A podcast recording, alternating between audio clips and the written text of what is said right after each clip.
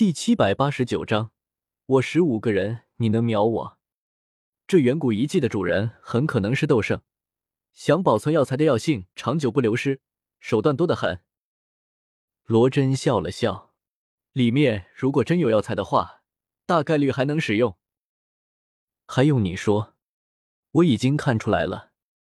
要不是这里太过复杂，我也不需要紫妍找路，上前检查一番，没发现石门上有什么陷阱机关后，我伸手将石门推开。轰隆隆，在一阵低沉的声响中，长满厚厚一层青苔的厚重石门缓缓开启，一股被深藏了无数年的浓雾药香顿时从门后涌盛而出，令所有人精神都是为之一振。我第一个踏足其中，放眼看去，虽然早知道是什么情况，可亲眼见到时，还是忍不住倒吸一口冷气。满是震撼。石门后面，并非萧炎他们想象的是一间大石室，而是一座药园，一片完全由各种珍稀药材构建而成的庞大药园。估计这一层山体都被挖空，全部用来培植药材。这座药园面积极为庞大，足有近十丈高，无数珍稀药材生长在这里。花草、浆果、坚果、人参、藤蔓、灌木，包罗万象，无所不有。这这，萧炎被这座庞大药园狠狠震惊了，好似看到一个绝世美人般，目露痴迷之色，神情激动的冲到药园之中，看着身周一株株珍稀药材，可谓是乱花渐欲迷人眼，沉醉其中。九灵藤、白龙果。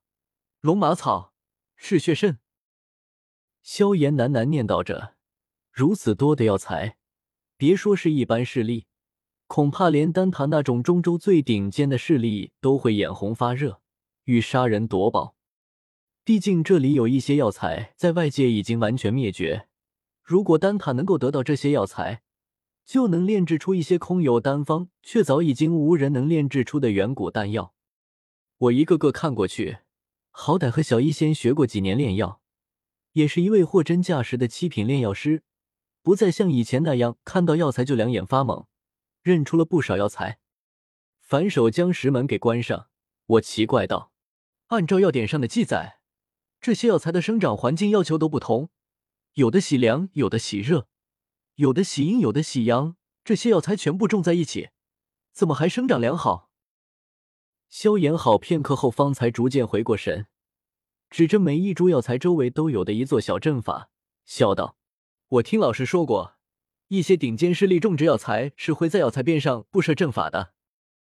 这些阵法有两个作用：一是保护药材不被外人损坏或者偷窃；二是模拟出药材喜好的环境，同时吸收周围的天地能量，供给给药材，加速药材生长。”我环视四周，发现这里确实有许多座小阵法。这些半球形的能量光膜颜色不一，将一株株药材笼罩在内。只是明显有的地方有空缺，看来是阵法老化损坏，里面的药材也跟着一起死去。这些阵法也不知道多少年了，竟然还有将近六成阵法在运转，这就是斗圣吗？也太恐怖了！我满脸惊叹。萧炎却愁眉苦脸：“纳兰叶，这些阵法不能强行破开，否则里面的药材会跟着阵法一起毁灭。可我们根本不知道开启阵法的法诀。身处宝山，却无法得，难怪萧炎整张脸都皱成一团。而原本格外兴奋的紫妍，在听到这话后，小脸瞬间错愕，挥了挥白生生的小拳头。”有些不信邪的想砸开一座阵法看看，我慌忙伸手拦住他。这里的药材极为珍贵，哪怕损毁一株都是极大的损失。我想了想，开始在附近寻找起来。不多时，果然在药园旁侧发现了几间石室，看上去应该是守园人居住的。进去翻了翻，宝贝没看到，倒找到了几块玉简。玉简通常用来储存东西。我拿起一枚玉简贴在额头上，顿时无数信息流入我脑海中。萧炎又紧张又忐忑，小声问道：“是吗？”我戏谑的看着萧炎，大笑道：“正是。这些玉简中记载的不是别的，真是园中那些小阵法的开启法诀。这也正常，药园中的阵法太多了，而且在以前，这些药园中的看守之人或许也非一成不变，肯定需要记载下来。”否则，他们自己忘记了或者记错了，可就麻烦了。将这几块玉简给了萧炎和罗真两人各一块，我笑道：“三哥，罗真兄，这里的药材谁摘到就算谁的，如何？”萧炎和罗真自然没问题，他们一路上几乎没出任何急，全是跟着我一路混到这里，谁摘到算谁的，这已经是几位公平。二人接过玉简，就匆匆去药园采摘药材。我也露出了笑容。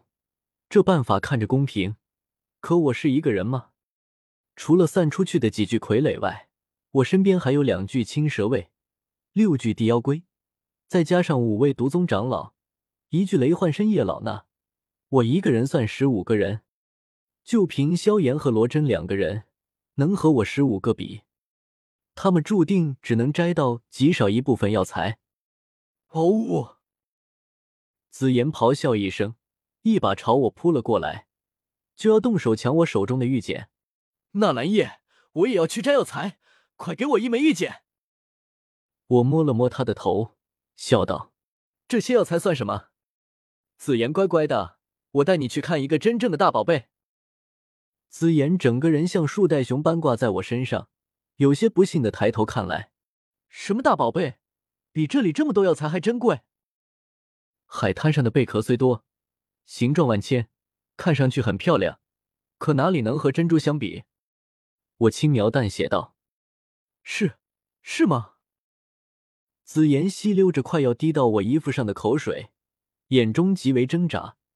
这座药园里的药材好多，闻着好香，可是我说的那个大宝贝也好吸引他。都不知道该去吃哪个好。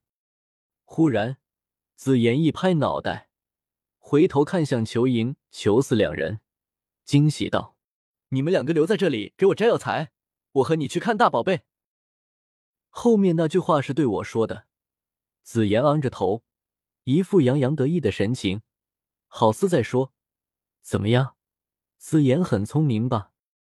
我哭笑不得，忽然胸口一热。低头看去，不由大惊失色。子妍，你口水快收一收，都流到我衣服上了。